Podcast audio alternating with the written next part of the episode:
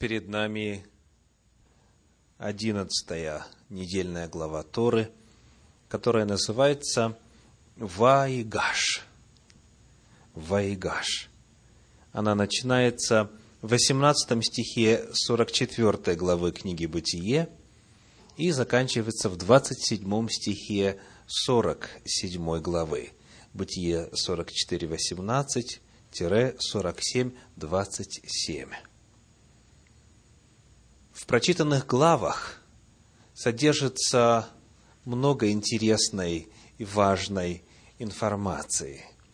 Сегодня мы сосредоточим свое внимание на одном отрывке. Это книга «Бытие», 45 глава, стихи с 4 по 8. «Бытие», 45 глава, стихи с 4 по 8. «И сказал Иосиф братьям своим, подойдите ко мне. Они подошли. Он сказал, я Иосиф, брат ваш, которого вы продали в Египет. Но теперь не печальтесь и не жалейте о том, что вы продали меня сюда, потому что Бог послал меня перед вами для сохранения вашей жизни ибо теперь два года голода на земле, еще пять лет, которые ни орать, ни жать не будут. Бог послал меня перед вами, чтобы оставить вас на земле и сохранить вашу жизнь великим избавлением. Итак, не вы послали меня сюда, но Бог, который и поставил меня отцом фараону, и господином во всем доме его, и владыкою во всей земле египетской. Вот этот отрывок мы будем исследовать с вами сегодня. Он поднимает очень непростую тему, очень запутанный вопрос предопределения. Очень непростой вопрос соотношения воли Божьей и Божьих действий и воли человеческой, и человеческих действий. Первый вопрос, который поможет нам разобраться в этой истории, надо поставить так. Какое действие произошло? Какое действие описано в прочитанных нами стихах 45 главы книги «Бытие», стихах с 4 по 8? Какое главное действие? О чем говорит Иосиф? В четвертом стихе сказано так. «Я Иосиф, брат ваш, которого вы...» Что дальше? «Продали». Которого вы продали в Египет.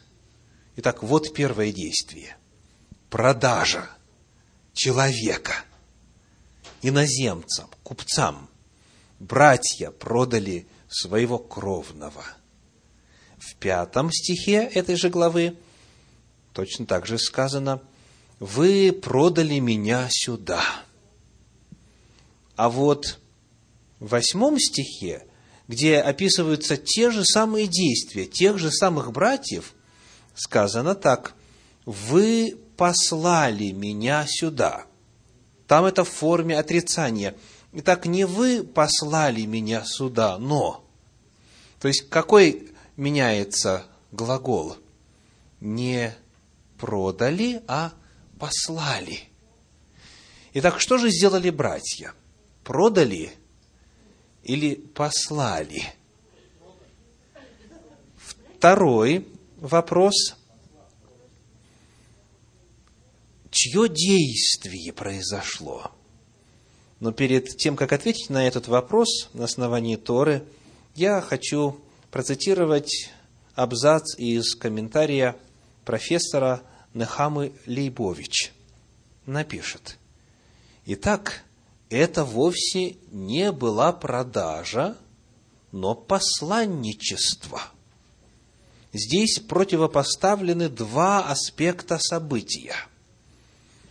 Каким оно представляется тому, кто видит происходящее – и тому, кто понимает его глубокое значение и смысл. Тот, кто видит, видит продажу, тот, кто понимает, видит очами сердца, видит посланничество.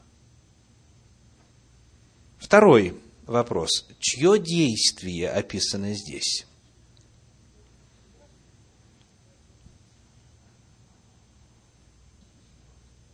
Кто действует? Во-первых, конечно же, братья. Вы продали, в пятом стихе вновь, вы продали, и даже когда меняется глагол, вы послали, все равно, ну, там уже чуть-чуть по-другому. То есть, на первом этапе у нас и на первом плане у нас братья. Вот это их действие.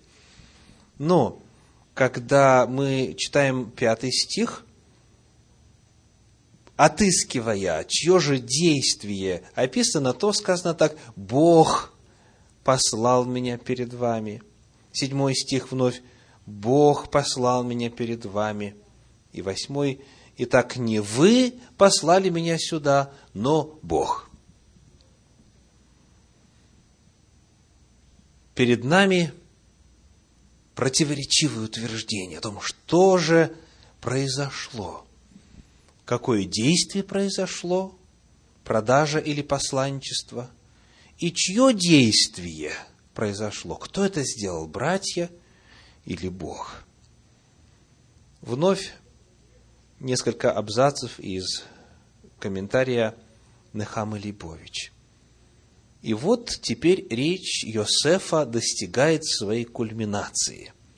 Как будто спадает слой за слоем – оболочка видимых и чувственно воспринимаемых событий. И все больше открывается тайная внутренняя сущность, скрытая за этой оболочкой. Теперь противопоставляются уже не глаголы «продали», «послали». Мы видим, что то, что было представлено бесчеловечной продажей, означает в сущности посланничество – Теперь противопоставляются субъекты этого действия, те, кто посылает, не вы, но Бог. Иными словами, дальше пишет она, люди видят, что они совершают некие поступки по собственной воле и желанию. Они действующая сила, они идут к определенной цели и ведут к ней других. И неведомо им, что их самих ведет тот, кто ведет и препровожает каждого в соответствии с его назначением. Итак, вопрос. Что же является истинной? Истинно ли то, что братья продали Иосифа? Является ли это правдой? Соответствует ли это реальности? Конечно, соответствует. И Библия это описывает, говоря об их действиях, и Иосиф это описывает, вспоминая их действия, потому ошибиться невозможно. Да, они совершили, они совершили этот страшный поступок. Однако, можем ли мы сомневаться в том, что когда Иосиф говорит, это Бог меня сюда послал, что это на самом деле не описывает реальность, Можно ли считать, что Бог на самом деле действовал здесь? Вот в этой не совсем приятной сцене, в этой наполненной горем и страданием ситуации. Получается, что действовали и братья, и действовал Бог.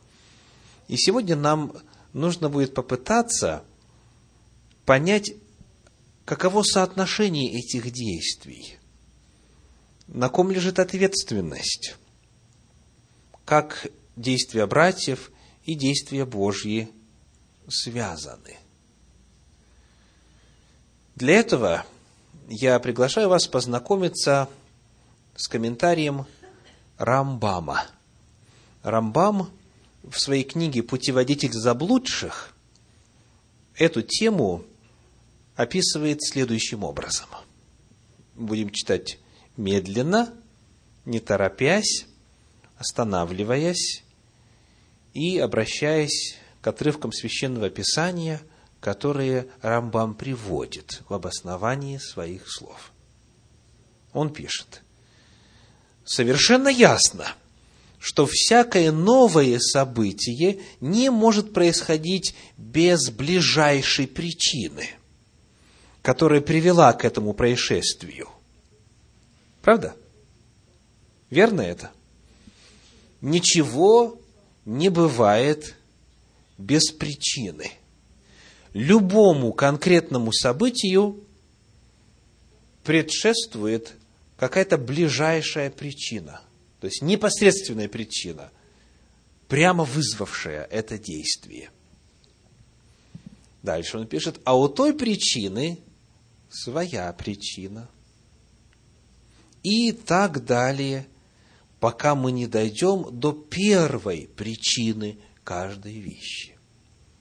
И что же будет первой причиной всего? Что же будет первой причиной? Божественная воля. Я еще раз прочитаю. Совершенно ясно, что всякое новое событие не может происходить без ближайшей причины, которая привела к этому происшествию, а у той причины своя причина и так далее, пока не дойдем до первой причины каждой вещи, то есть божественной воли и желания. Таково мнение Рамбама.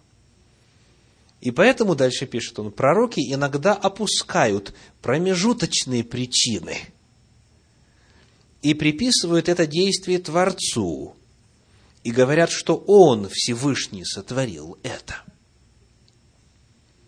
И все это известно, и уже говорили мы об этом. А еще до нас некоторые мудрые люди, и так думают об этом все люди нашей Торы – и после этого вступления, дальше пишет он, вникни в то, что я говорю в этой главе, и поразмысли об этом особым размышлением, и то, что я хочу разъяснить тебе, следующие. Двоеточие.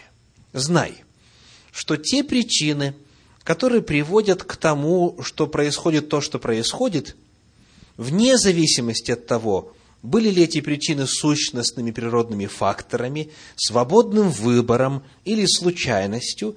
Все это пророки в своих книгах относят к Всевышнему, говоря, что Всевышний это сотворил или повелел или сказал. Как вы думаете, верно ли то, что первопричина всего – это Бог? Является ли Бог первопричиной всего? – Конечно. А как может быть по-другому? Кто все сотворил? Кто всему дал бытие? Кто дал возможность существовать законом? Кто создал свободу выбора? Только Бог, только Творец, только Всевышний. То есть, Бог на самом деле в конечном итоге есть причина всему. Он есть первопричина. И вот в этом предложении, которое я прочитал, Рамбам делит происходящее непосредственно вот сейчас касательно причин на три группы. Первая такая – он говорит, вне зависимости от того, были ли эти причины, во-первых, сущностными природными факторами. Что будет это означать? Сущностные природные факторы. Как это можно назвать? Это естественные законы. То есть это то, что в природе существует как объективная реальность. Закон всемирного тяготения – закон биогенеза и так далее, и так далее. Законы термодинамики, законы физики, химии и прочее, прочее. То есть это вот сущностные природные факторы. Это то, как материя устроена. Вот так все происходит. Например, оставили вы свой дом без отопления – на пару дней, когда грянули морозы, кто виноват? Природа виновата. Потому что когда H2O замерзает, оно имеет свойство расширяться, увеличиваться в объеме. Вот и полопались трубы, а потом, когда все оттаяло, то что произошло? Потоп локальный случился. Вода у нас при замерзании расширяется или сжимается? Расширяется. В отличие от всего остального, да? Вот это первая категория непосредственных причин. Вторая, он говорит, вне зависимости от того, были ли эти причины сущностными природными факторами. Второе, свободным выбором. Свободным выбором. То есть, помимо действующего слепого закона естественного мира, который действует везде, всегда и повсюду, безотносительно к ситуации, есть еще и фактор свободного выбора. И в данном случае речь может идти о людях – и о каких еще существах во Вселенной? И об ангелах, и о Боге. Бог, ангелы и люди. Свободные в нравственном отношении существа. И в первую очередь доказательством свободы воли у ангелов является тот факт, что не все они Богу служат, хотя им сотворены, равно как и люди. Так вот, есть свободный выбор. Мы страдаем часто и терпим лишения и проблемы просто потому, что сделали неправильный выбор. И, опять же, законы природы продолжают действовать если выйдешь на сильный мороз, то кончик носа может обмерзнуть и отморозиться. И потом в следующий раз, когда появишься на морозе, то кончик носа белого цвета сразу же, тут же становится. Человек сделал выбор, не поберег себя, и потому произошло то или иное. Итак, Второй момент. Человек делает выбор. Авраам, патриарх наш, сделал выбор. Взял и вступил в интимную связь с Агарью. Родился сын Измаил. И потом у него потомки. И то, что происходит сегодня в конфликте между арабами и евреями является следствием свободного выбора патриарха. Дальше, третий момент из числа непосредственных причин происходящего, согласно Рамбаму, такой. Я вновь читаю эту фразу.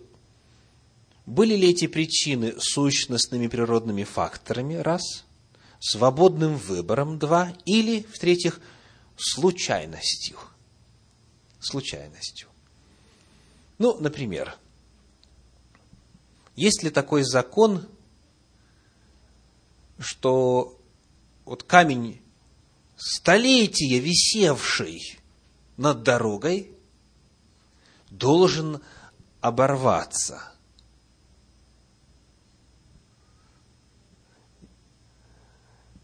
Или же, ну да, оборваться и упасть, естественно, на автомобиль вот на 90-й дороге и придавить там ехавших людей в нем.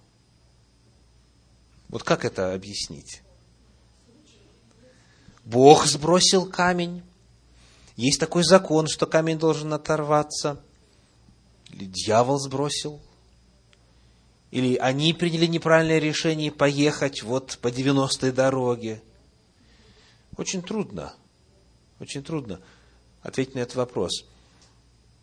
Конечно же, в конечном итоге камень оторвался, потому что износ, законы тяготения, какие-то природные факторы, скажем, подтачивали основания или ослабляли соединение и так далее. Но, тем не менее, это такое нечто, что оно, скорее всего и лучше всего, подходит под категорию случайности. Случайности. Много можно привести подобных примеров, когда вот произошло то, что никто не планировал, никто не хотел, выбора не было. Закон не требует, естественный закон не требует, чтобы это произошло. Но вот оно просто случилось.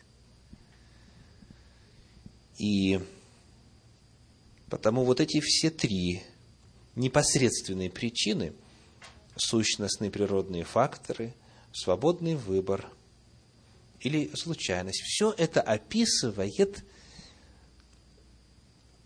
мир, который вот живет сам собою. Все это пока на данном этапе не раскрывает нам, как Всевышний проявляется вот во всех этих непосредственных причинах. Как же он проявляется? Приведем интересную иллюстрацию из комментария Баал Шемтова. Он говорит, например, как если бы некий царь повелел брать налог с горожан. И затем пришел казначей, чтобы взять налог, и начались в стране споры и ссоры. И началась также различная деятельность, сделки и торговля. Говорят, что царь произвел все эти действия, поскольку он был им причиной. То есть, есть с одной стороны царь, а с другой стороны есть казначей, сборщики налогов, торговцы, покупатели, целая экономическая система. И каждый действует по своему собственному выбору. Но коль скоро царь задал параметры, создал систему, дал указание, то можно сказать, что действует кто? Он, царь. Продолжим дальше чтение комментария Рамбама. И об этом говорят в таких выражениях. Он имеет в виду, что говорят пророки в Священном Писании. В таких выражениях «сказал», «приказал», «назвал», а также «послал», говоря о Боге. И это то, что я хочу разъяснить в этой главе, пишет он. И я напомню тебе некоторые выражения, которые целиком являются метафорами, и из них ты по аналогии сделаешь вывод обо всех тех, которые я тут не привожу. Так о природных явлениях, таких как таяние снега, когда прогревается воздух, и шум морских волн, когда свирепствует ветер, говорится. Говорится в Слове Божьем. Смотрим примеры. Книга Тегелим. Псалтирь по-нашему. Книга Псалтирь, 147 глава, 18 стих. Я цитирую по иудейскому переводу. «Посылает он слово свое и заставляет их таять, дует ветром своим текут воды». То есть, кто это делает? Чьи действия описаны? Божьи.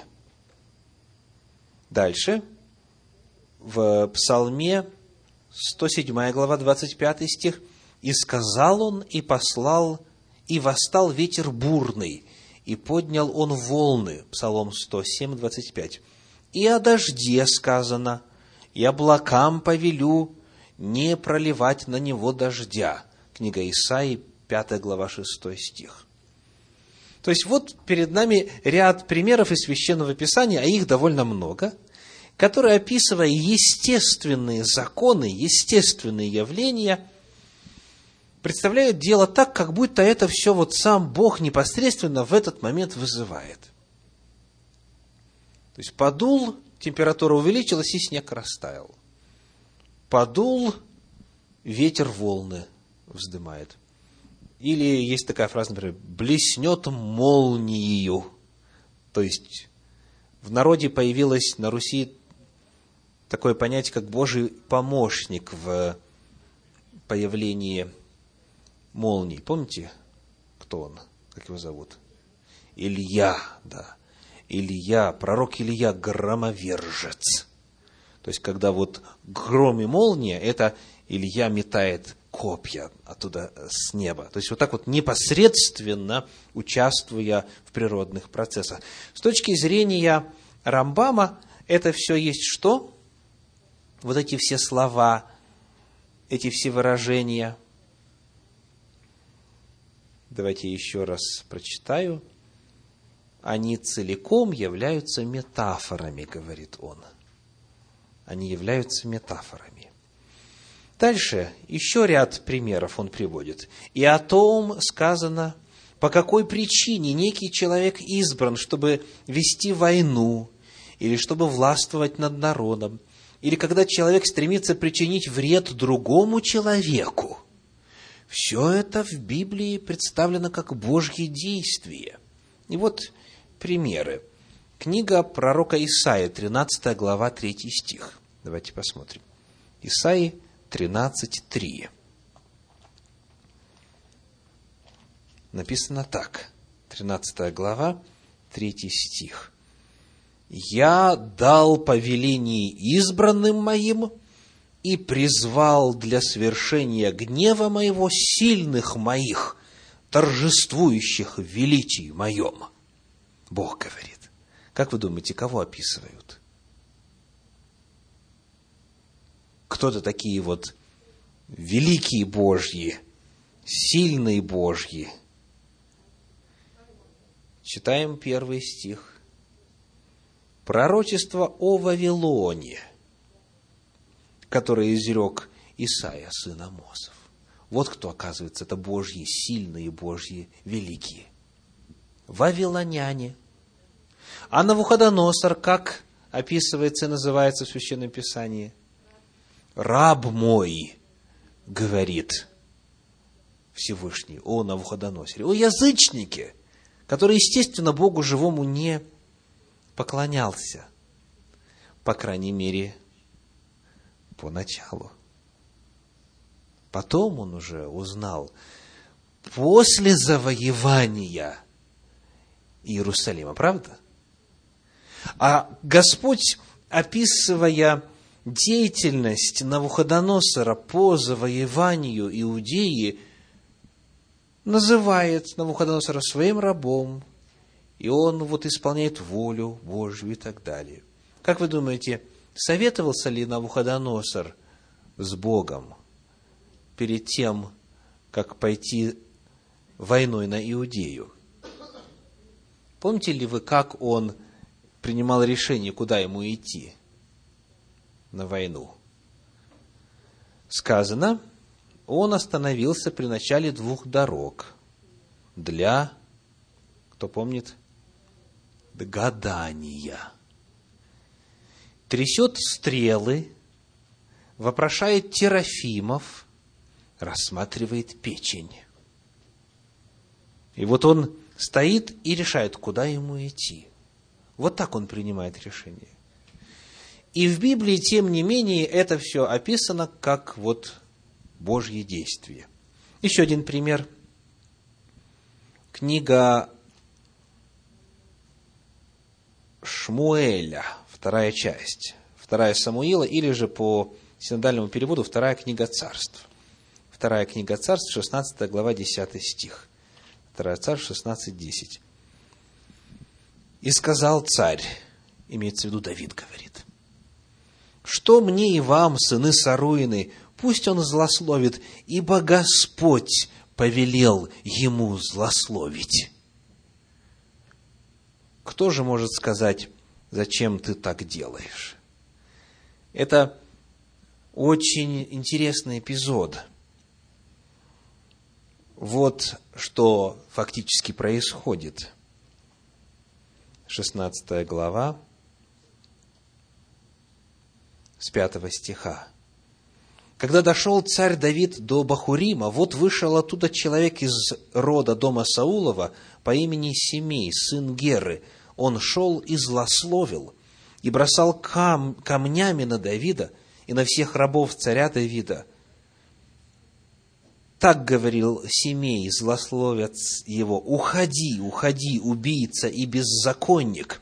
Господь обратил на тебя всю кровь дома Саулова, вместо которого ты воцарился, и предал Господь царство в руки Авессалома, сына твоего.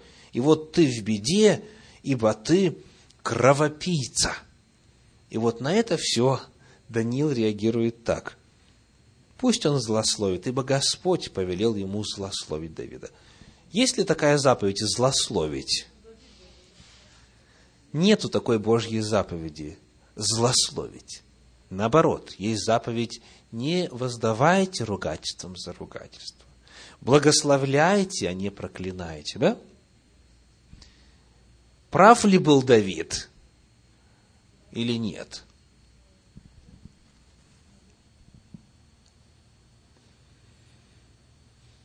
Приводя вот эти примеры, Рамбам в том числе приводит пример и из нашей недельной главы Торы – 45 глава книги Бытия, 8 стих. «Не вы послали меня сюда, но Бог». Слова Иосифа. Итак, я надеюсь, что, по крайней мере, чуть-чуть рассуждения Рамбама в этом вопросе нам уже помогли. Когда он рисует картину, множество причин – которые влияют друг на друга, вызывают друг друга и в конечном итоге уходят в Бога, потому что Он первая причина в любом случае.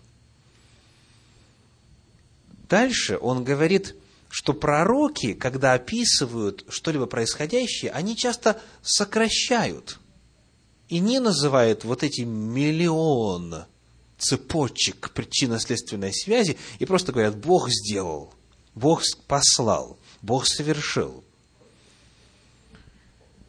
В-третьих, он говорит о том, что это все, вот эти выражения, надо понимать как? Как метафору. Как метафору. Потому что представить, что Бог лично занят таянием снегов или звуком раскатов грома невозможно. Он создал законы, которые сами действуют. Это природные факторы, неизменные законы. Потому сейчас давайте, вот вооружившись вот этими пока, пока предварительными данными, рассмотрим вот этот вот путь. Путь Иосифа из дома отца, вот к тому месту, к тому разговору. Посмотрим на главные факторы, которые упомянуты вот в нашем отрывочке. Но для начала, вот с чего все началось? Скажите, кто стал виной тому, что Иосиф оказался в Египте изначально? Вот мы прослеживаем эти причины. Кто стал? Отец? Ну, давайте доберемся до отца. 37 глава, 14 стих. Бытие 37, 14. «И сказал ему, пойди посмотри, сдало, здоровы ли братья твои, и цел ли скот, и принеси мне ответ. И послал его из долины Хевронской, и он пришел в Сихем. Кто послал? Отец послал. То есть отец виноват. Да? Может быть, что-то раньше этому предшествовало. Сны были у Иосифа доносил на братьев своих. Отец его любил больше, чем других. А почему он любил его больше, чем других? Потому что была любимая жена. А почему нелюбимая у него появилась? Потому что обманули его, потому что Лаван принял в свое время решение. А почему Лаван это сделал? Вы видите, если мы сейчас будем с вами разматывать эту ниточку до конца, мы увидим здесь множество, сотни, тысячи, миллионы причин, которые в конечном итоге к этому привели. И нам нужно понять, каким образом вот Всевышний, который выше всех, и все это дело видит, и знает и мотивы, и причины, и следствия, как Он над всем этим находясь, исполняет свою волю, свое предназначение. Какова роль Бога, а какова роль человека? Кто за что в ответе? Конечно же, нам сегодня не разрешить этой дилеммы. Мы можем работать только с конкретным текстом, пользуясь вот нашей недельной главой Торы. Но я надеюсь, что мы сможем увидеть некоторые общие для всего священного писания принципы. Яков думал, что посылает сына всего на несколько дней из Хеврона в Сихем к братьям, и не знал, что Всевышний в результате этого посылает сынов Израиля в Египет во исполнение пророчества, данного Аврааму.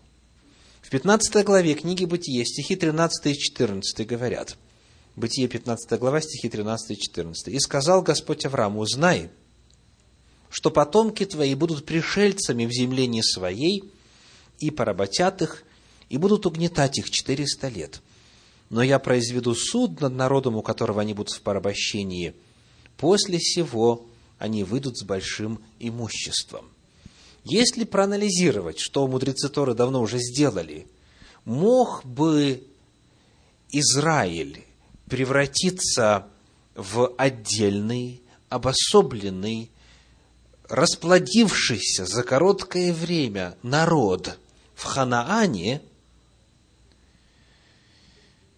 сохранив свою веру, сохранив истину о Боге, сохранив самобытность и так далее, то все приходят к заключению, что ответ на этот вопрос отрицательный. Нет. В Ханаане этого не смогло бы произойти. А вот в Египте, где для египтян, как мы читали сегодня, мерзость, всякий пастуховец, где, как мы читали ранее, отвратительно для египтян есть с евреями, где земля в географическом отношении отделена, и тем не менее рядышком находится ко всему и так далее. И в силу многих-многих-многих других факторов Египет был идеальнейшим местом для того, чтобы вот эта цель осуществилась. Ну как туда попасть? Кто возьмет и пригласит чужаков в прекрасную землю – каким образом это все осуществить. У Бога был свой план, и Он его осуществил. В прошлый раз мы с вами цитировали из книги Псалтирь такую фразу «послал перед ними человека». В рабы продан был Иосиф. То есть, кто послал? Бог послал. Бог послал человека, и в результате приготовил там все необходимое для сохранения народа. Итак, мы рассматриваем с вами путь. Путь, который привел к этому разговору Иосифа с братьями.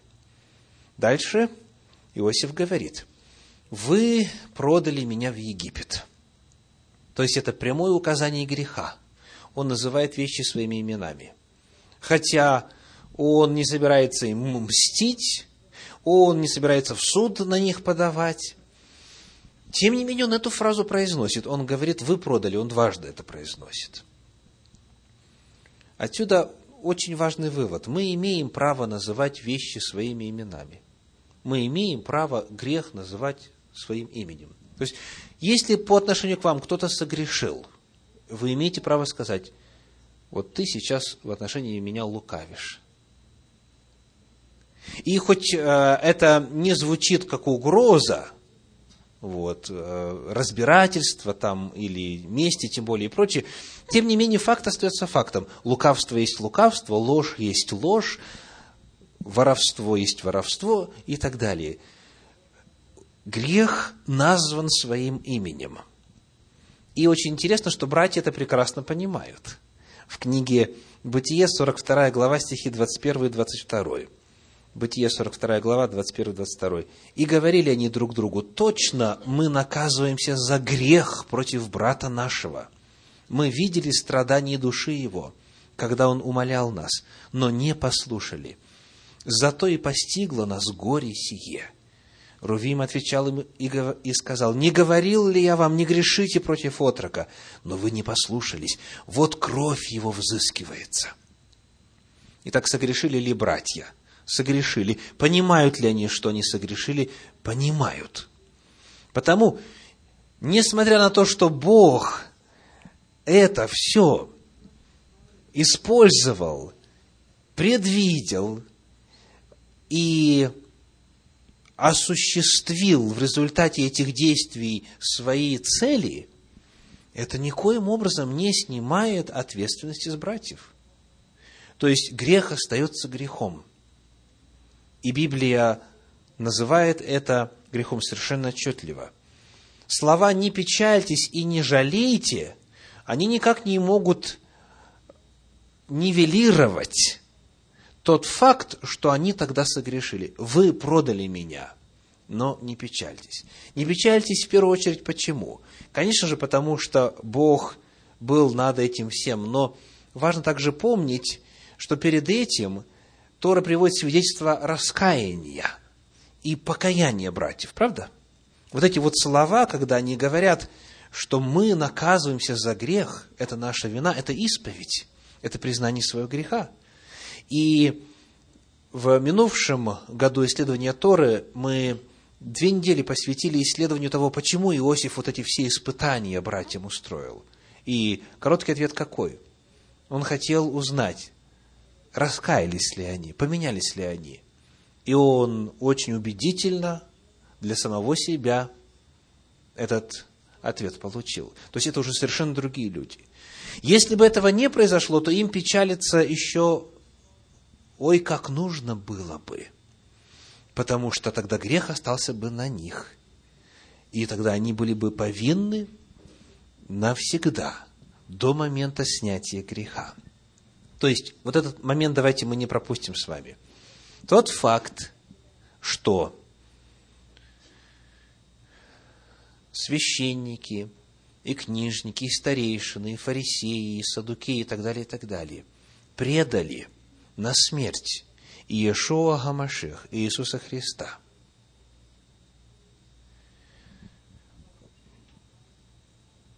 Этот факт послужил способом избавления всего человечества от грехов. Потому что, согласно пророчествам, он должен был взять все беззакония, все грехи и умереть. Правда? Он изъязвлен был за грехи наши, мучим за беззаконие наши. Но этот факт не может превратить теперь эти действия вопреки закону и лжесвидетельство, которое там явно было, и поиск лжесвидетелей, и все прочее, что произошло, вот этот факт, что Бог использовал указанные обстоятельства для спасения всего мира, никак не меняет природу того, что произошло. Это очень важно видеть и помнить и знать. Дальше Иосиф говорит, что Всевышний это сделал со своей целью. То есть, помните ли вы, какая была цель у братьев? 50 глава книги «Бытие», стих 20. Бытие, 50 глава, 20 стих. Он говорит так, «Вы умышляли против меня зло». Вот что они хотели сделать. Вы умышляли против меня зло. Ну и мы читали в минувший раз, пойдем убьем его и посмотрим, что из его снов. сбудется. То есть им страшно не хотелось, чтобы сны сбылись, чтобы они поклонялись. То есть вот был их умысел. А у Бога был свой умысел. И Иосиф об этом говорит так. 45 глава книги «Бытие», 5 стих. «Бог послал меня перед вами для сохранения вашей жизни».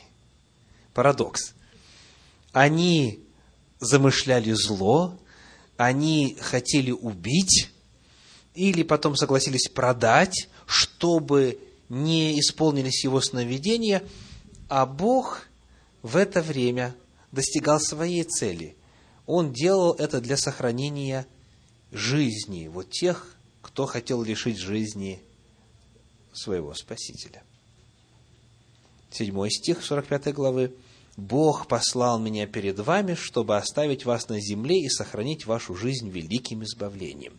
В пятом стихе указана минимальная цель для сохранения вашей жизни. Так просто был голод, в Египте был хлеб, и вот нужно было их физически спасти. Но вот то, что в седьмом стихе у нас в синдальном переводе переведено как «сохранить вашу жизнь великим избавлением», в иудейских переводах подается по-другому. Давайте прочитаем, как это выражается. Сказано, чтобы дать вам дожить до великого спасения. То есть Бог это сделал, чтобы дать вам дожить до великого спасения. Ну, как вы думаете, о чем может идти речь? Пока вы думаете, я прочитаю вновь комментарий Нехамы Лейбович. Аспекты этого посланничества раскрываются постепенно. Вначале как бы программа минимум – сохранить жизнь под угрозой голодной смерти – но тут же говорится о еще более важной и возвышенной цели – о великом будущем и о предназначении, чтобы дать вам дожить до великого спасения. Что это за великое спасение? Что ожидало их в будущем там вот в Египте? Помните пророчество, данное Аврааму? Но я произведу суд – над народом, у которого они будут в порабощении, и выведу их оттуда. Если смотреть на все это вот с Божьей высоты, то речь идет о сохранении жизни этого народа для того, чтобы затем явить им спасение и выхода из Египта.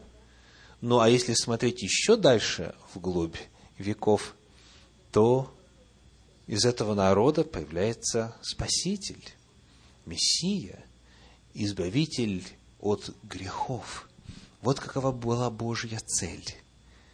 Вот что Бог хотел достичь.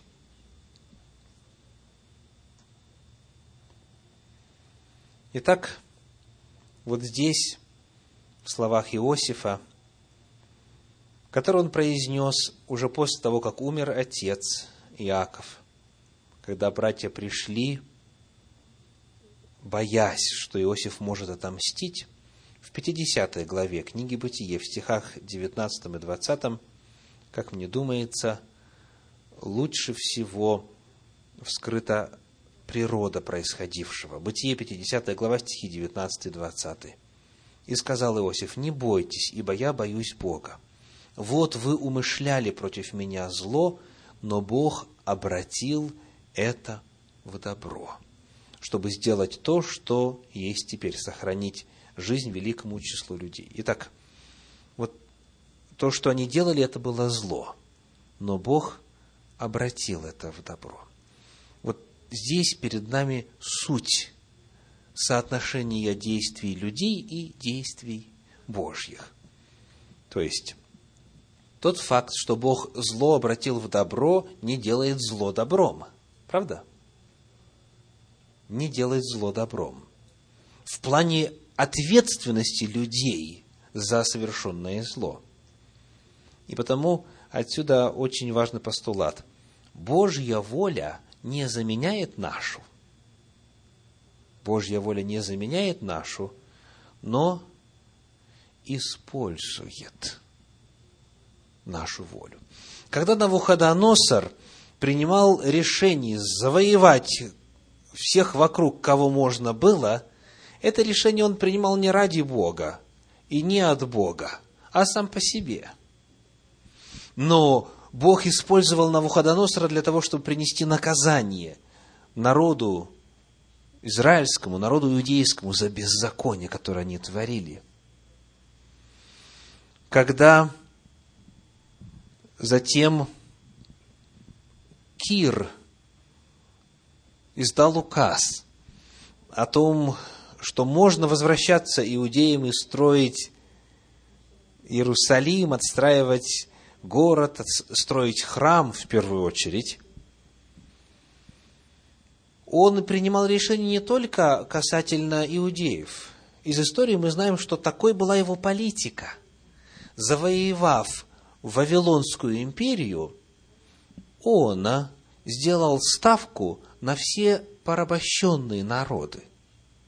То есть, те, кого Навуходоносор и предыдущие вавилонские цари, последующие вавилонские цари переселили, он давал им возможность вернуться назад.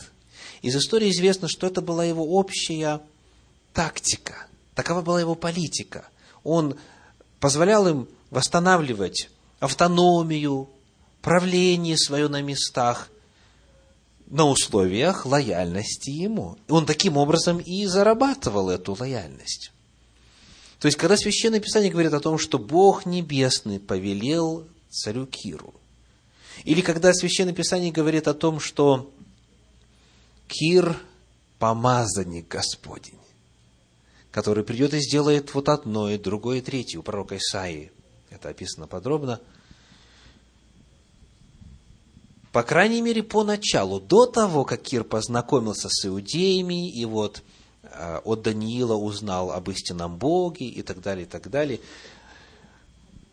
это были его мысли, это была его политика, это были его действия. Но Бог использовал их для достижения своих целей. Итак, еще раз. Божья воля не заменяет нашу. Бог не диктует человеку, Он не лишает его свободы выбора, и Он не берет ответственность за действие человека на себя. Человек несет свою ответственность, а Бог несет свою ответственность, когда Он использует выбор человека для достижения своих целей. И потому в завершении, думаю, важно будет напомнить, утвердить и заново принять для себя еще раз следующий постулат. Послание к римлянам, 8 глава, 28 стих. Римлянам 8, 28. «Притом знаем, что любящим Бога, призванным по Его изволению, все содействует ко благу». Слушайтесь, не сказано «все является благом». Не сказано, что все, что в жизни любящих Бога происходит, это благо. Нет. Вы умышляли сделать против меня зло и сделали зло. Вы продали меня. Это ваш грех. Так я вам прямо об этом сообщаю. Но все содействует ко благу, потому что Бог – использует обстоятельства жизни для того, чтобы достигать своих целей. Действует ли Бог напрямую, непосредственно сам? Конечно. Конечно, действует. Огонь и сера на Содом и Гамору в Библии описаны как Божьи действия. Мог ли Бог для этого использовать природные явления, природные процессы, скажем, вулканическое извержение? Конечно. Многие исследователи как раз-таки находят следы вулканических последствий вот на том месте.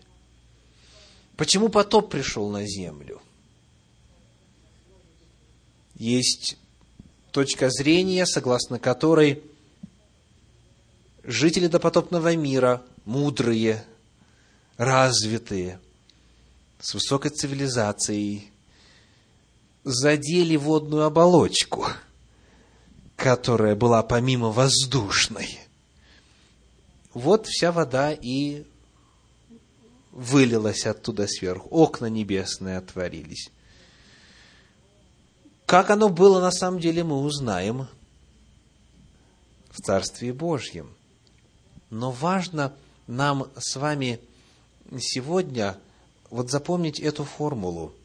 Что бы ни происходило, если мы Господа любим, то есть естественные ли законы действуют, кто-то ли принимает решение, пользуясь своей свободой, или же случайно что-то происходит, что мы не можем объяснить почему, все это содействует ко благу. Все это Бог направит для блага нам. Аминь.